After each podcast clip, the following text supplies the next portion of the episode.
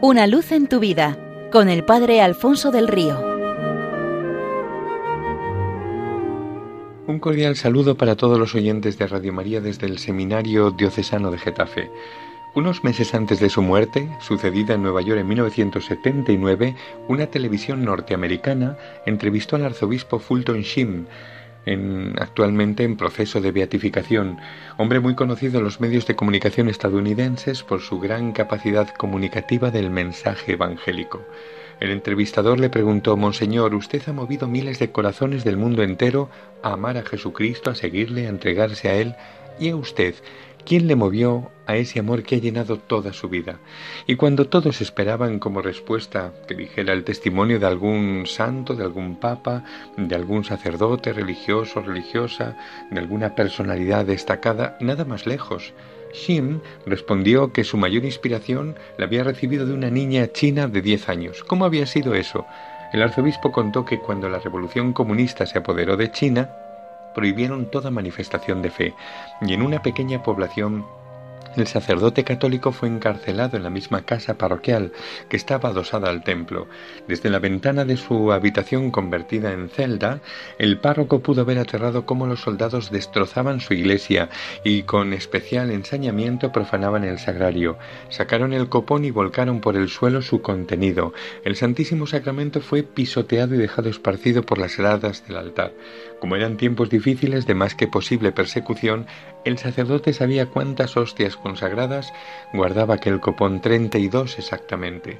Cuando los soldados se marcharon de la iglesia, no se dieron cuenta de que una niña de diez años estaba escondida en la parte final de la misma, rezando durante el acto de profanación.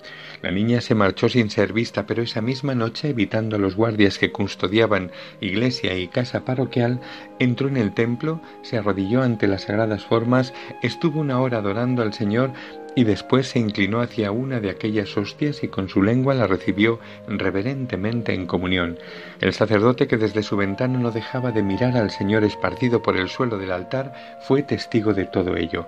La pequeña continuó regresando cada noche haciendo su particular hora santa y recibiendo al final de la misma manera la comunión y sucedió que la trigésimo segunda noche, tras haber consumido la última hostia, al irse a marchar accidentalmente tropezó con un objeto e hizo un ruido que alertó a los soldados.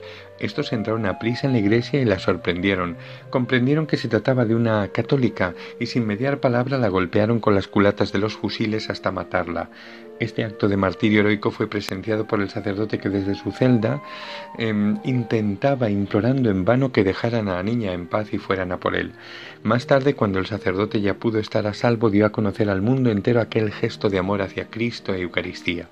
Así conoció Shin aquel suceso, y al escucharlo renovó su manera valorar la misa, de participar en ella y de comulgar, prometiendo ir a diario y tener cada día una hora de oración ante el sagrario.